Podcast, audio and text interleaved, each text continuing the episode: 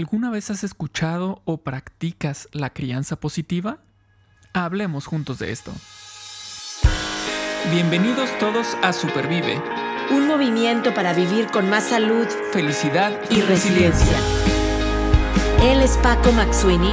Ella es Aide Granados. Y juntos y juntas hablamos de esto.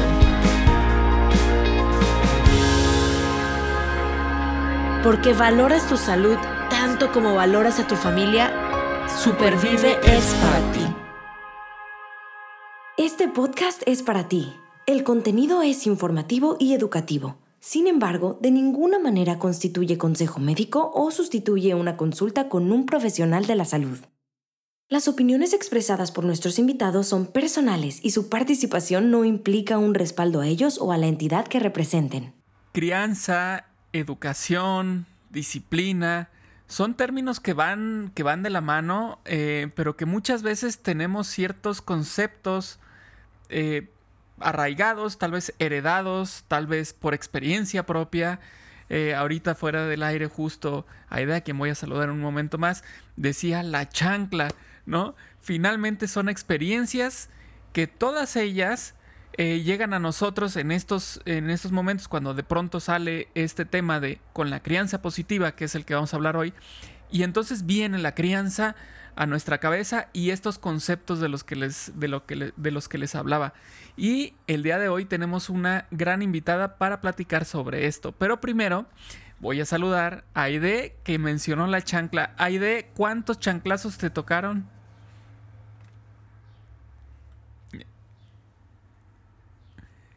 Paco, no me tocaron chanclazos. Eh, y creo, creo, que, creo que ahorita vamos a estar platicando de eso. Ni uno, ni uno. No, no nada más porque me portaba bien, era bien portada, pero en mi casa no, no, no, se, no se dieron nunca, nunca, nunca chanclazos. Entonces, eh, pues nada, yo como le decía ahorita fuera del aire, ¿verdad? A nuestra invitada tengo dudas, tengo preguntas, soy mamá.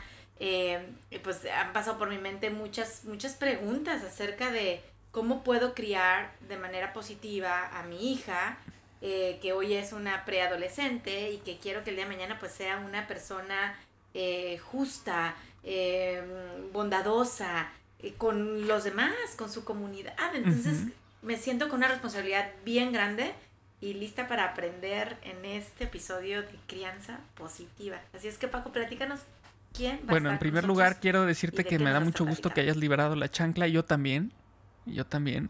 Ya nada más queda en, en, la, en la anécdota. No, bueno, cinturón sí me tocó. Me tocó cinturón, una, sola vez. Y debo decirlo que me lo merecía. Vaya que me lo merecía. Vaya que me lo merecía. Me sé, me sé, eh, pero bueno, vamos a presentar a nuestra gran, gran invitada del, del podcast de hoy. Y ella es Gabriela Saldaña. Y les voy a platicar un poquito para que conozcamos eh, ¿Por qué la tenemos aquí con nosotros? Ella es mexicana de nacimiento y es psicóloga educativa con maestría en ciencias multidisciplinarias dedicada a la educación desde hace más de 20 años. Ha laborado en diferentes instituciones de diversos niveles educativos. Dedica su tiempo también a la práctica privada en niños y adolescentes. Actualmente trabaja como orientadora vocacional a nivel preparatoria. Apasionada de la vida en general ama la vida en todas sus formas y su principal hobby, fantástico, es la música. Muy bien, ella es nuestra invitada, Gabriela, bienvenida.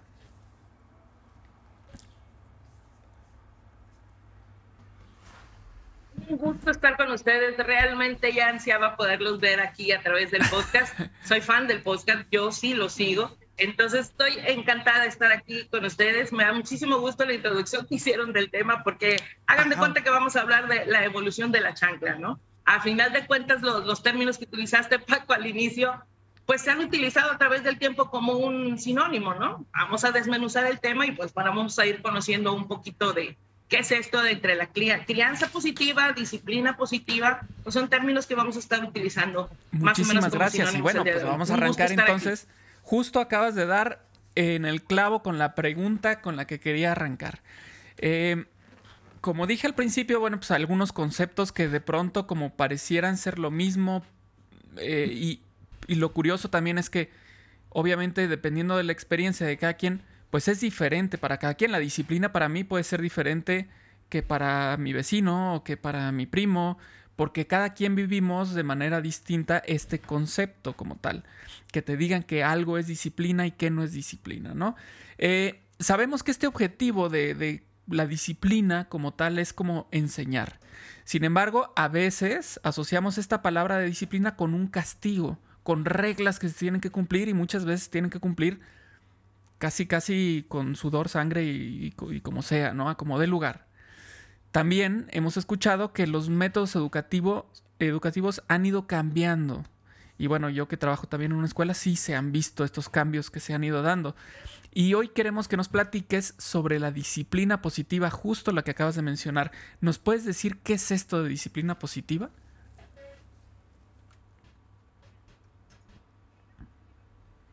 Bueno, disciplina positiva como término no tiene tanto tiempo de, existir dentro de la educación. Realmente el enfoque como tal mm. sí es viejo. Estamos hablando de 1920 este término se basaba en la relación de igualdad entre los miembros de la familia y que se educara bajo ese concepto, el concepto de igualdad. Como lo dijiste hace rato, los tiempos van cambiando. Todos queremos que nuestros hijos sean modelos este, de honestidad, de rectitud, pero no tenemos a veces la más remota idea de cómo llegar hasta ese punto, ¿no? ¿Cómo le vamos a hacer? Eh, ¿Bajo qué situaciones los vamos a educar? ¿De qué manera vamos a establecer términos como límites, consecuencias, responsabilidad, etcétera, etcétera. Lo que sí tenemos claro es que los queremos bien. En este proceso del tiempo y de, la evolución que va teniendo la crianza, la educación y la disciplina, llegamos hasta el punto en que lo retoma este, este, esta manera de decirle disciplina positiva, lo retoma Jane Nelson y nos habla ya como disciplina positiva. Su principal eh, enfoque es educar bajo el principio del respeto. El respeto en todas sus eh, variantes, no nada más como una actitud de mostrar una manera de, de hablar a través de la educación, o sea, de una manera adecuada, sino el respeto a las individualidades, a las características, a la forma, y es ahí donde viene todo este boom, ¿no? De bueno, exactamente qué significa la disciplina positiva, pues es un enfoque de crianza a través del respeto si tuviéramos que quedarnos con una, una versión muy pequeña de lo que es, me quedaría con esa, ¿no? Es el enfoque del respeto en la crianza de los hijos. Ahora, si estamos hablando específicamente de los hijos, podemos hablar de crianza, pero ¿qué pasa cuando estamos hablando dentro de la educación? La disciplina positiva aplica en la educación y la disciplina positiva aplica en el crecimiento personal. A final de cuentas, estamos hablando de una transformación de una persona de un moldeamiento, de un, este, pues sí, dan de cuenta que es una Play-Doh, ¿no? ¿Qué forma le vas a dar? Eso es la disciplina, entre muchas otras cosas que se necesitan. De eso estamos hablando, del disciplinarnos, de organizarnos, de, de tratar de ser mejores cada, cada día, etcétera, etcétera.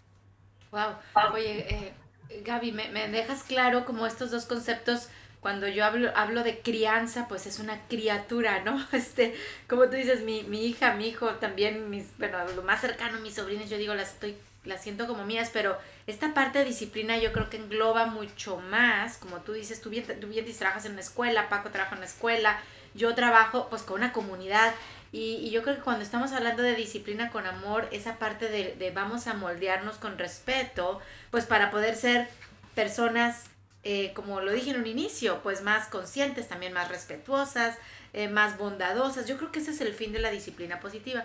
Y, y bueno, ya nos, nos, estás diciendo, hay una evolución a lo largo de los años. 1920 estamos hablando de 100 años, que se ha estado platicando de esto y estamos introduciendo de una manera más clara el respeto. Paco habló de unos temas del castigo, ¿no? O sea, decía, bueno, pero eh, casi casi decíamos, para disciplinar antes era te castigo y después yo vi también o, veo que la otra cara o el, otro extremo, Gaby, es entonces también puedo usar la recompensa. Y, y, a lo mejor está a veces mal usada la recompensa, ¿no? Eh, incluso pudiéramos hablar de una falta de respeto al utilizar las recompensas, porque entonces es como te chantajeo para que te portes bien o cómo está la onda. Entonces, ¿cómo, cómo puede ser esa ese balance o ese equilibrio entre lo que, lo que hemos escuchado como castigo o recompensa ¿Cómo se equilibran estas dos cosas en cuanto a consecuencia de una acción se refiere para disciplinar con amor? Fíjate que eh, una de las partes claves de esto es encontrar ese equilibrio. Si nos, nos ponemos a pensar tantito el tipo de educación que hemos visto a través de los años, a lo mejor obviamente no nos vamos a regresar 100, pero la educación que les tocó a nuestros abuelos, a la que le tocó a nuestros padres, a la que nos tocó a nosotros es completamente diferente. Porque las ah, características de la sociedad, culturalmente hablando, variaron punto, o sea, se fueron a 180 grados, entonces las necesidades fueron diferentes. Antes era, eh, no tenías tú que cuestionar absolutamente nada de lo que te dijeran, es, se tiene que hacer y así es. ¿Por qué? Porque hay quien lleva las reglas de la casa y hay quien le toca obedecerlas. Así de sencillo. Y era el clásico de que te volteó a ver y ya te decían 50 frases con esa mirada, ¿no? Cambió un poquito. Eh, el castigo era la principal eh, manera de moldear el carácter y, era la disciplina que más se utilizaba y no era cuestionable, así de sencillo. Después nos fuimos al otro lado. La siguiente generación, eh, pues no le gustó este, este cambio y fue permisivo. Dijo, libres sean todos y este, que no sufran, que no se frustren, que no batallen, yo le doy lo que yo no tuve y ¡pum! Nos fuimos al otro lado, ¿no? Entonces, ¿qué fue lo que pasó? Tenemos dos generaciones completamente diferentes. Cuando tú hablas del castigo y hablas de recompensa, fíjate que yo la recompensa no la veo mala siempre y cuando sea en la etapa en cuando un niño todavía no te entiende razones. Por ejemplo, a un adolescente tú le puedes decir, sabes perfectamente por qué tienes una hora de llegada, porque a tal hora las cosas empiezan a ponerse peor en las calles. Así de sencillo, yo te necesito en casa, para mí mi tranquilidad es que tú estés a tal hora. Espero que lo entiendas, ya tiene una capacidad de razonamiento, pero a un niño de 3, 4 años no le puedes eh, hacer que entienda que no es bueno que meta los juguetes o los objetos de metal en un contacto, pues porque lo más probable es que le quede el pelo chinito de por vida, ¿verdad? Entonces, ¿qué es lo que haces? Manejas recompensas. Pero estás hablando de una etapa en la que te funciona, que debes de dejar ir en cuanto el niño responde ante el por qué, para qué, cómo, etcétera, etcétera. Entonces, no es que sea malo, simple y sencillamente hay que saber cuál es la etapa y el momento en que se tiene que utilizar. Lo que dijiste es cierto. Cuando nosotros continuamos con las mismas técnicas, cuando es un adolescente y seguimos cayendo en el porque soy tu mamá, o más te vale porque entonces te vas a caer en estos castigos, ya queremos, lo que vemos ahí es una frustración en la falta del manejo. Entonces, como ya no sé qué hacer contigo, te empiezo a castigar. Que no es lo mismo que vivas tus consecuencias o que aceptes tus responsabilidades. Son cosas completamente diferentes. Nosotros tres tenemos consecuencias de nuestras acciones y somos responsables ante las decisiones que hemos tomado. Lo ideal es que el niño, conforme va pasando en estas etapas, aprenda que en la vida va a vivir con consecuencias y con responsabilidades y que estas no son negativas. Tenemos que quitarle la negatividad a las palabras responsabilidad y consecuencia. Son cosas del día a día si tú no te abrochas bien tus zapatos, probablemente te pises una cinta y te puedas caer. ¿Sí? Así de sencillo, es una consecuencia de una acción. Pero si nosotros es, ¿qué hubo? Te dije, pero no me haces caso. Es que si tú me hicieras caso, y ahí viene lo emocional, entonces anclamos algo totalmente normal a querer hacer sentir mal y que te haga caso por eso. ¿Sí? ¿Sí ven más o menos como que las diferencias? Totalmente, anclamos. O sea, entonces se junta el, Más bien se acaba la enseñanza, ahorita con lo que me estás dando este ejemplo, ¿no? Te lo dije, te ibas a caer, pero ¿para qué estabas diciendo? Y ahora vamos a perder tiempo y vamos a llegar tarde.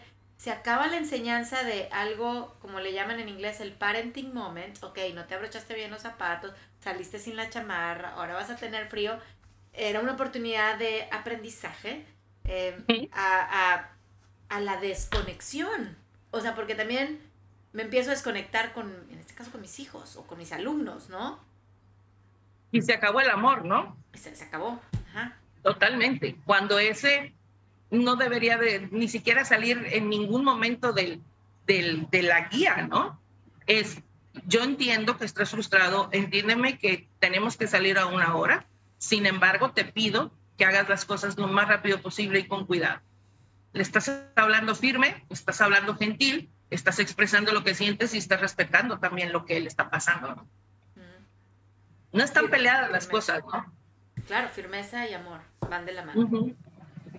Así es. No, o sea, sí, sí, estoy, estoy pensativo, este, porque, híjole, creo que, o sea, es que coincido con todo lo que, lo que acabas de decir, Gaby, em, de, de, dejar claro que, cuando es consecuencia, eh, cuando es responsabilidad, que no significa castigo. O sea, yo no te voy a castigar, sino que tú vas a vivir la consecuencia de los actos que, realices, ¿no? Sean positivos o negativos. Son consecuencia de lo que haces. Cuando es algo positivo, pues estaré yo ahí para decirte felicidades, sigue así. Y cuando es algo negativo, estaré para, para apoyarte para aprender de eso negativo que se, que se, que se hizo, ¿no? Eh, no, no tanto como para regañar o recalcar ese, ese error que, bueno, ya hemos platicado en otras ocasiones de esta, em, de esta costumbre que tenemos de, de, recalcar las fallas. Eso está mal. Que falles está mal. Que te caigas porque no te abrochaste las agujetas está mal. Bueno, la pregunta es, ¿tú le has dicho que se abroche las agujetas? ¿Tú usas zapatos con agujetas o nunca te ha visto abrocharte las agujetas, si me explico? O sea, em, las fallas son parte del, del, proceso de aprendizaje, ¿no? Entonces, coincido totalmente, totalmente con lo que dices. Sin embargo, y aquí viene el, giro, em, ¿qué pasa cuando, cuando esto llega a un punto que ya no funciona? O sea, em, sobre todo en edades en las que la rebeldía está a, tope y entonces te toman la medida y, sabes, saben que, que pues es que es, es re buena gente ni, ni, te regaña, ¿no? Este, no pasa de, que te diga, ya ves, te lo dije. ¿Qué, ¿Qué, hacemos en esos casos? O sea, finalmente, de cierta manera, quedas como desarmado, como, ok, ¿y ahora cómo le hago para seguir con este proceso de acompañamiento en su, en su educación.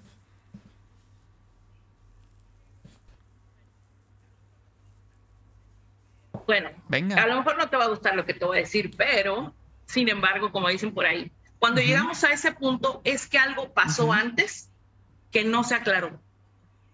¿Sí? Es decir, cuando tú llegas al punto, bueno, me voy a ir dos pasitos atrás. La educación de tus hijos no comienza en la adolescencia, no comienza cuando se empiezan a poner rebeldes, ni siquiera comienza cuando se embarazaron como pareja. Tu educación empezó desde que te educaron a ti. Cuando te educaron a ti, tú empiezas a elegir en qué crees, qué quieres, qué estás dispuesto a repetir o qué quieres implementar de acuerdo a lo que te faltó. Así de sencillo. Llega el proceso, tienes hijos y dices, esto quiero para ellos, esto es bueno, esto me gusta.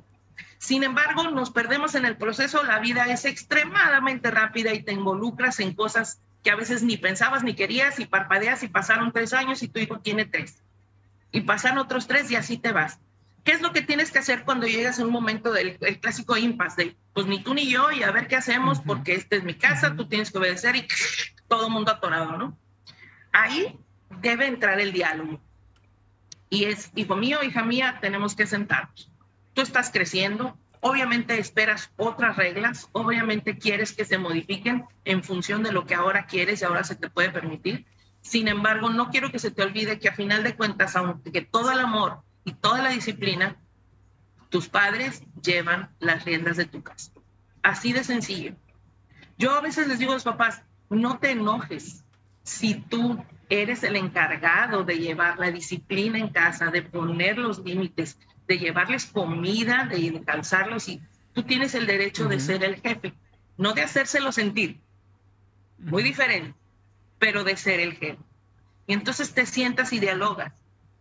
Y dices, puedes estar de acuerdo o no, yo te voy a explicar los porqués y para qué es. Espero que lo entiendas y te voy a dar el tiempo para que tú caigas en, en esto de entender y los dos podamos lograr avanzar en esto de, de, la convivencia en casa y de las reglas, ¿no? Porque así tiene que ser. No es, vamos, o sea, dentro de la educación no hay nada nuevo. Hay quien lleva las reglas y hay quien les que le, le corresponde por edad, si tú lo quieres ver así, pero le toca hacer caso. Por eso la labor de los padres es vital, es de una importancia eh, enorme que sepan qué están haciendo. Para que ese producto que se llama hijo o hija, pues realmente vaya a, resultar algo sano, positivo, eh, proactivo, feliz, ¿no? No, dale, dale. no, lo que pasa es que... Ay, perdón. Adelante, Paco. ¿Quién, tú o yo? Tú, tú, tú. Venga. Sí, sí, sí, sí, sí. No, ya, estamos, como, estamos como una, No, no, no. Una, dos, tres, ahí ve. No, nos interesa el tema. Mucho, Gaby.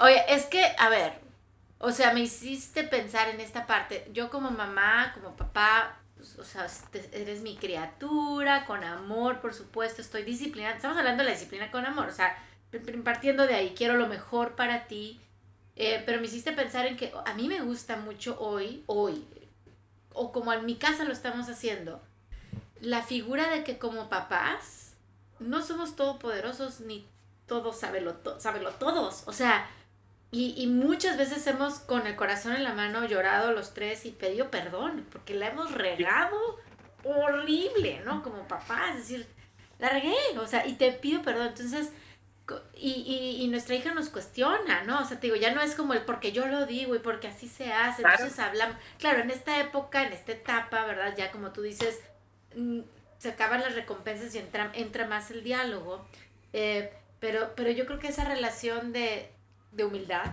en la disciplina con amor, en la crianza positiva, como maestros, como papás, como tíos, como abuelos, porque aquí nos van a escuchar quien también está criando a un nieto o a un sobrino como propio, ¿no?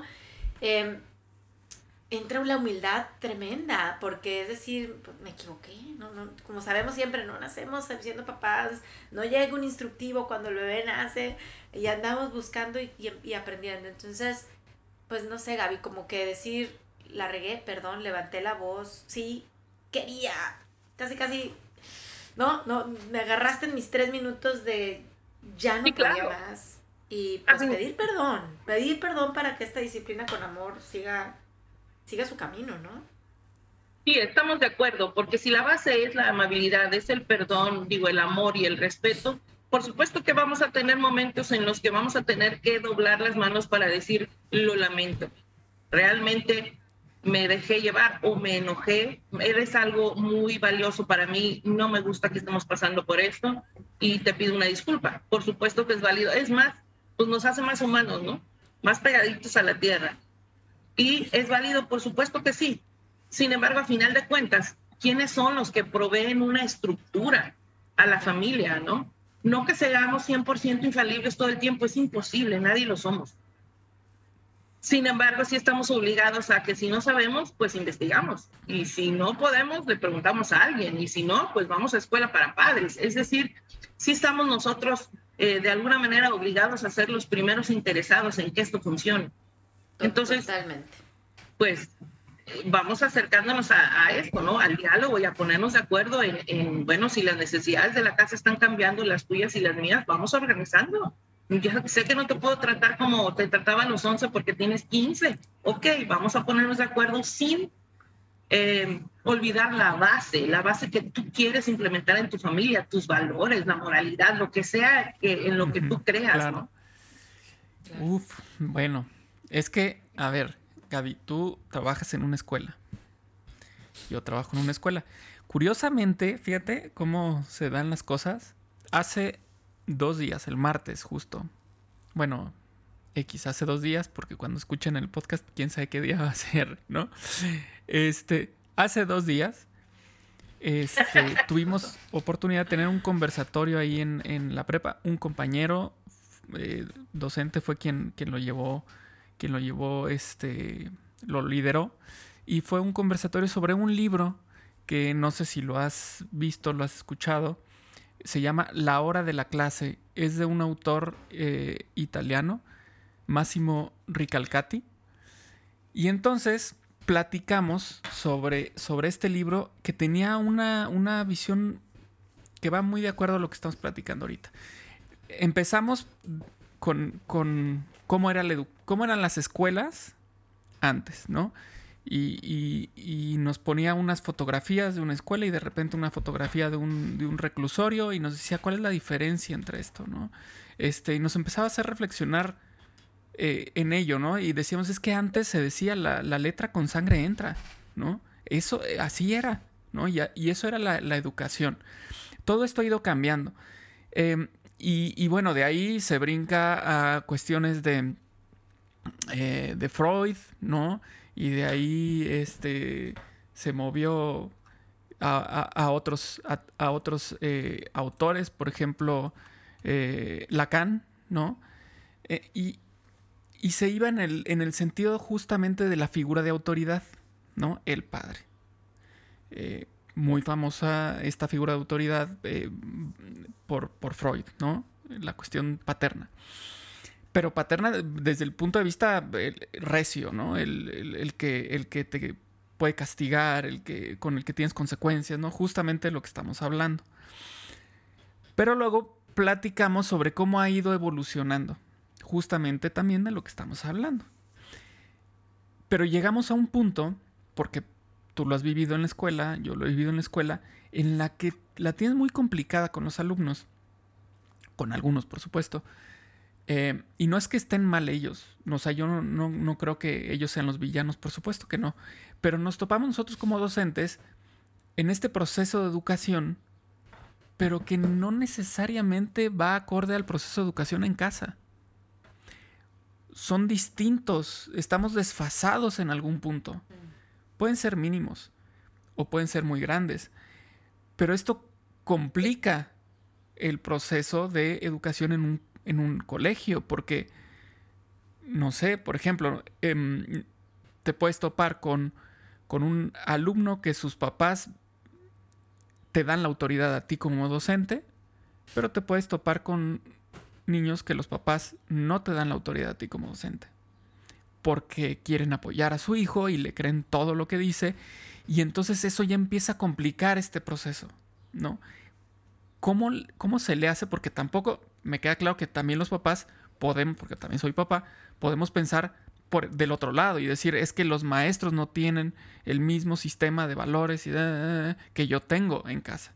Entonces, ¿cómo le hacemos para sincronizarnos? O sea, ¿cómo eh, para, porque si, porque si nos fijamos aquí, el gran afectado, pues es el alumno, porque lo traemos entre, en casa es así y en la escuela es así, y entonces dice, bueno, y entonces yo qué, ¿cómo le hago? ¿No? Entonces, ¿cómo le podríamos hacer para llegar a este, a este punto medio o equilibrio, balance?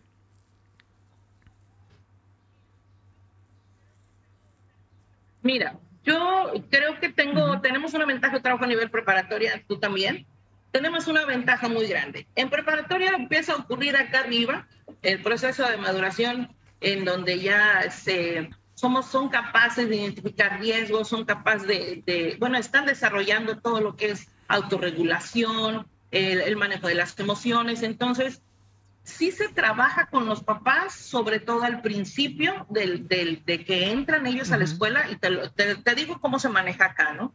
Pero una vez que están adentro, es bien importante que las concesiones y todo esto se haga con los alumnos. Es decir, si, si tu papá no está de acuerdo en cómo se maneje, si tu papá te da una permisividad que a lo mejor hace que tú aquí te metas en problemas y que, y que a lo mejor te pongas en situaciones de riesgo, yo lo que digo es, mira, tú eres el que estás aquí, tú eres el que va a, tener a lo mejor las consecuencias, los reportes, si los quieres llamar así, las llamadas de atención, eh, la baja en calificaciones, tú eres el que a lo mejor no va a vivir todas las experiencias porque va a quedar suspendido. Entonces, yo les pregunto, ¿qué estás buscando? O sea, ¿qué es lo que quieres con esa conducta que estás presentando, ¿no? Pero bueno, aparte de, trabajar esto de, de crear la conciencia, lo que yo te puedo decir es, es mejor trabajar con el alumno porque es el que tienes ahí seis horas que traer al papá y querer hacerle modificar su manera de pensar para que, o sea, para que trate al niño de manera diferente o para que lo eduque de manera diferente. Cuando llegan con nosotros, entran de 15 años. Traen 15 años, nos llevan de ventaja los papás 15 años. ¿Sí? Y hay papás que llegan y lo dejan y mire, el niño ya es grande, aquí está, él sabrá lo que hace. Y hay gente que me deja el niño, se lo encargo mucho, por favor, es mi bebé. ¿Y qué haces? Tienes este, los dos, ah, dos maneras muy diferentes de ver a los hijos. ¿Cuál es la correcta? La que sea que funcione para su casa. Punto. No te metes en más. Claro que tienes como recursos dentro de la preparatoria lo que se llama escuela para padres, das pláticas, este, trabajas con los papás, tienes talleres, etcétera, etcétera, etcétera, y bueno, órale va, a ver qué se puede hacer. Pero lo que yo creo que es lo mejor es tratar de manera individual con estos muchachos y esperar y moldearlos, porque a final de cuentas nosotros tenemos la función en muchas ocasiones de padres allá adentro. Nos guste o no nos guste. Entonces, ¿a qué le podemos apostar? a que el muchacho empiece a vivir sus consecuencias y que se crezca ante las situaciones respondiendo de una manera positiva. Claro. Oye, Gaby, eh, me hiciste pensar también hace un par de días, como dice Paco, pero una plática con, con algún grupo de amigas eh, y estaba saliendo mucho el tema de elección de escuela, ¿no? O sea, hablando de escuelas, ¿no? Y lo que yo estoy escuchando cada vez más es, fíjate, en lugar de estar evaluando las escuelas por el nivel académico, lo cual es muy importante, y para mí no es lo más importante, ¿eh? estaban evaluando y decidiendo en base a cómo la escuela resuelve conflictos que tiene que ver con este tema de disciplina con amor. O sea, hay, hay en los papás más interés en decir, es que sí, te voy a dejar a mi hijo seis horas. ¿Cómo resuelves los conflictos? los platican, los hablan, lo, lo, lo castigan, le dan recompensa. antes, ¿no? Te ponen la oreja de burro y te voltean a ver. Eso era antes, ¿no? Y, ahí sí me tocó a mí todavía en la primaria. No me pusieron nunca las orejas de burro. bueno, eh, pero, pero eso, o sea, ¿cómo resuelves tú, directora, director, de disciplina, tal, el conflicto? Entonces yo, papá, decido si, si quiero o no quiero eh, para mis hijos. Entonces es un tema de verdad muy relevante eh, qué bueno que lo estamos tocando aquí, qué bueno que estamos aprendiendo contigo y reflexionando como papás, como educadores, eh, como líderes de una comunidad. Y yo te quiero preguntar si es que existen, que deben de existir, pero que tú nos digas algunos principios para adoptar esta filosofía de la disciplina con amor. ¿Por qué lo digo si existen esos principios? Ahorita tú hablabas de los dos papás, el que llega y te dice, mi bebé, ¿no? Aunque tenga 15 años, lo veo, se lo encargo a ver qué coma maestra, ¿no? En el recreo, a ver si come. Con, con total. Y el otro que dice, no, pues sabe ya, si no come le duele la cabeza y es la consecuencia. Y yo a veces escucho a los papás que le llaman helicópteros, ¿no? Ahí andamos detrás de los hijos o, o los otros papás totalmente que no saben ni siquiera qué horas se acuestan, cuántas horas de uso de tecnología tienen, si hay un filtro o no hay un filtro, qué están viendo. O sea, wow, hay, hay, está grande el, el espectro, ¿verdad? ¿Cuáles podrían ser principios de disciplina con amor? Porque entiendo que ni el papá helicóptero o mamá helicóptero, ¿verdad? Ni el eres tú responsable, lee, ve, observa, duérmete, levántate, bañate si quieres o no. Son principios de la disciplina con amor. Entonces, ¿cuáles son esos principios? Pues mira, la, el, enfoque como tal de disciplina positiva maneja cuatro y si nos da tiempo yo quisiera agregarle unos cuantos más que yo he visto en, en, este mi paso de la educación. El primero ya lo vimos es el respeto. El respeto tratado como todos somos iguales, todos somos importantes. No importa si tenemos uno, dos, tres o cuatro hijos, todos tienen su lugar, todos tienen un valor y todos tienen los mismos derechos, no las obligaciones, porque esas varían dependiendo de las edades, pero todos somos iguales dentro de nuestro núcleo familiar, ¿no? Ese es el básico. Dos, es bien importante desarrollar eh, el sentido de pertenencia. Tú eres importante, tienes un lugar dentro de esta casa. No porque eres el mayor, eres el, el que pone el ejemplo. Eso les cargamos mucho a los mayores luego. Es que tú eres el grande. Pues bueno, ¿verdad? A mí no me dieron a escoger qué número quería, pero me tocó ser el primero. Entonces, el primero, el segundo o el tercero, como quiera que sea, tienen un, un lugar y si ellos no existieran, la familia no estaría completa. Así de, pertenencia, de importancia, de tú eres valioso, eres, eh, perteneces a este grupo, en este grupo te amamos y eres importante para nosotros. Eso es básico. Eso es el crecimiento emocional y no nada más en el en, las cuestiones de la, de la disciplina, ¿no? De los límites, de la responsabilidad, de tus acciones, de, de cómo lo que haces ahorita va a tener más adelante un eco y, y, fíjate bien en lo que estás haciendo, sino crece en emociones, crece en autoconfianza, en autoestima, en confianza que perteneces a un grupo que es tu grupo de apoyo. Que lo que hagas, sea bueno o malo, siempre vamos a estar contigo. Ese sentido de pertenencia es básico también dentro de lo que es la disciplina positiva. Otro que también este, se trabaja mucho es la amabilidad y la firmeza, como lo hablábamos antes, ¿no? La amabilidad es todo el amor. Si te equivocaste, te lo voy a decir con amor y te voy a acompañar con amor. Si lo hiciste bien, te voy a felicitar con amor. El amor no varía, no, no hay picos. El amor se mantiene, ¿no? Pero eso no me exime a mí como padre que porque te amo, te voy, voy a yo absorber tus eh, responsabilidades, ¿no? Se me viene el clásico ejemplo de un niño que está jugando con la pelota justo donde le dijeron que no, porque ahí está la casa del vecino y puede romper una ventana y la rompe. ¿Por qué? Porque es niño, así de sencillo. Entonces, ¿qué es lo que vamos a hacer? Por supuesto que estoy contigo, entiendo que estés asustado, pero vamos a ir a hablar con el vecino. Y le vas a pedir una disculpa y le vas a decir, lo siento, y te vas a hacer cargo dentro de la medida posible. Vamos a ver cómo, lo, cómo le vamos a hacer para, eh, ¿cómo se dice? Resarcir el daño. ¿Sí? ¿No? Entonces, ¿qué le estás enseñando? Primero, enfrenta el miedo. Punto. No te va a pasar absolutamente nada si aprendes a que eh, si te haces cargo de, de, lo, que, lo que te pasó, aunque pudo haber sido un error, pues tienes que pasar por estas tres etapas, reconócelo, pide una disculpa, muestra arrepentimiento y haz algo para resarcir el daño. ¿Tú te imaginas si todo, si todo, cada vez que nos pasara algo, pasarnos por ese proceso? No, bueno, no tendremos problemas ni para pedir perdón ni para ser perdonados, ¿no? Pero entonces lo que estamos haciendo aquí es enseñar, son lecciones de vida. Así de sencillo.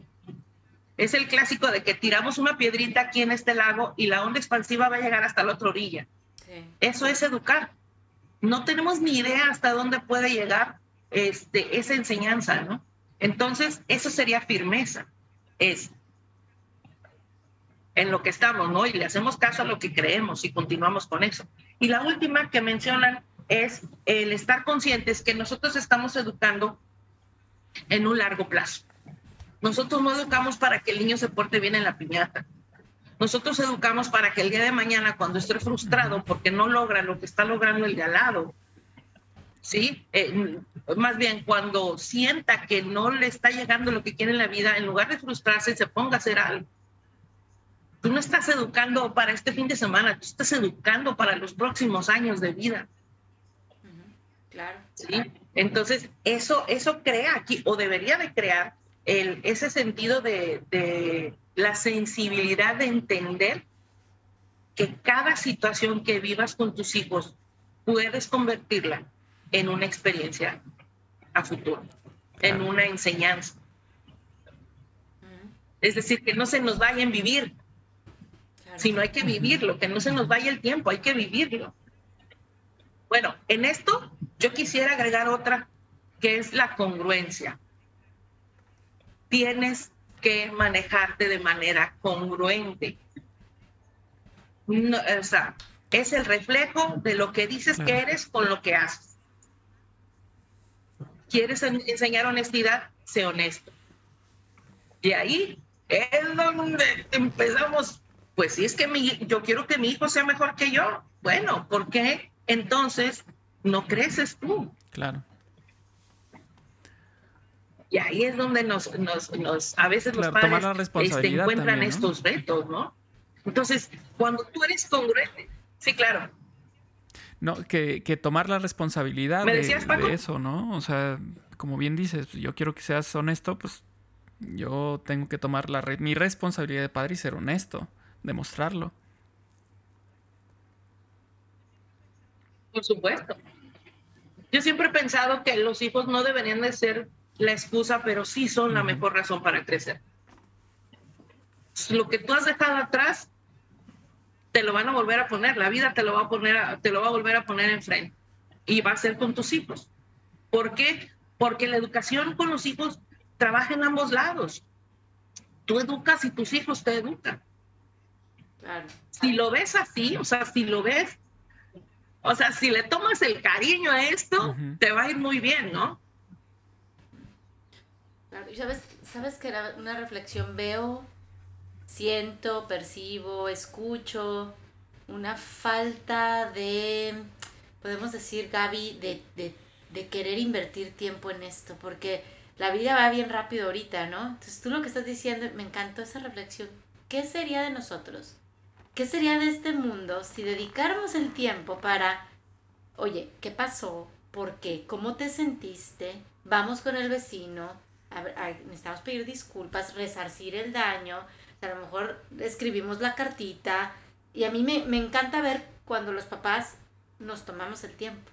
Me duele mucho cuando ese tiempo es como, estoy cansado o hay muchos problemas. O, entonces, mira, sabes que ya mejor ten el teléfono, ve más redes sociales, engánchate con algún otro grupo. Y de verdad hay problemas, bueno, aquí en Estados Unidos, en México, en todos lados, en todas partes del mundo, muy difíciles con, con a lo mejor jóvenes que están creciendo, temas de violencia como el que acabamos de pasar hace apenas mes aquí en Texas, ¿no? Eh, y, y yo sí me puedo pensar, o sea, bueno, pero la crianza positiva de quien reacciona, como tú dices, y en el largo plazo, ¿cuál, cuál fue la inversión que hicimos como papás, como maestros, como sociedad en, en los niños? O sea, ¿cuál fue la inversión para que hoy tengamos esas consecuencias? Entonces me hace pensar en qué inversión quiero yo ahorita. Tiempo se necesita y tiempo de calidad, o sea, presencia, estar presentes, tomarnos, sí, a veces tengo poca paciencia, pero que, como tú dices, a mí me motiva mucho pensar en el largo plazo. Si yo quiero que esta sociedad sea mejor, pues voy a invertir hoy en mis alumnos, en mi comunidad, en mi hija, en ese tiempo y con ese respeto, con ese amor. Sí, claro. Yo creo que estamos poniendo nuestra mayor parte de atención en cosas que no son tan significativas como un hijo. Entonces le dedicamos 10, 12 horas a un trabajo y a tus hijos. No quiero decir que no tengas que crecer profesionalmente ni estar haciendo el bien a la comunidad, no va por ahí. A veces, si tienes poco tiempo, lo vas a tener que dedicar de, buscar la calidad, pero al 100%, ¿no? Entonces, las cosas que vives y las cosas que haces se vuelven significativas porque tú así las programas. Está la, la clásica, bueno, no sé si realmente fue verdad o no, del papá que siempre llegaba tarde y nunca encontraba a los hijos despiertos, pero era, se tomaba el tiempo de ir a la, a la cama y amarrar un nudito en la orilla de la sábana y así el hijo de la mañana se daba cuenta que en la noche le había ido a dar un beso. Así de sencillo. No los vas a despertar, tienen que dormir, obviamente tú tienes que dormir, pero entonces empiezas a buscar cosas que te van a anclar emocionalmente a tus hijos. Qué bonito. Porque las circunstancias son muy, muy diferentes, por supuesto, y, y, no, sea cual sea, a mí me dejas este mensaje de esperanza, sea cual sea la circunstancia que estemos viviendo como, como padres, como tíos, como abuelos, como personas que estamos disciplinando o criando con amor, eh, si queremos lo podemos encontrar. Vamos a buscar esos recursos y podemos hacerlo, podemos hacerlo mejor. Muy bien. Pues ahí, ahí, va ahora este, otra, otra pregunta que podría parecer obvia la respuesta, Pero, pero no, me, parece, me parece interesante reflexionar un poquito, irnos un poquito más allá de lo obvio. Em, a mi papá lo educaron de una, manera que seguramente involucró chanclazo, cinturonazo, este, algún, alguna llamada de atención fuerte, ¿no? A mí no.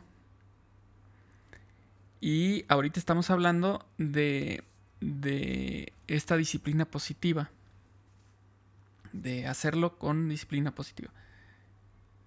Sin embargo, mi papá es, educado, es, honesto, es congruente. Es decir, yo considero que está bien educado. Yo estoy bien educado, aunque es diferente incluso que la disciplina positiva. ¿Cuál es el beneficio para los niños si nosotros los educamos eh, con esta disciplina positiva? ¿Y cuál es el beneficio para los padres también? Educar con, esta disciplina positiva. Porque pareciera, perdón, pareciera, decía, decía que así como obvia la respuesta, pero pareciera que, puedes decir, ah, pues, porque van a ser más felices, por ejemplo, ¿no? Pero, pero por eso ponía el ejemplo de mi papá, el mío. Eh, finalmente queremos que estén bien educados. Y mi papá está bien educado, yo estoy bien educado. Entonces, ¿cuál es el beneficio para, para papás y para hijos esta disciplina?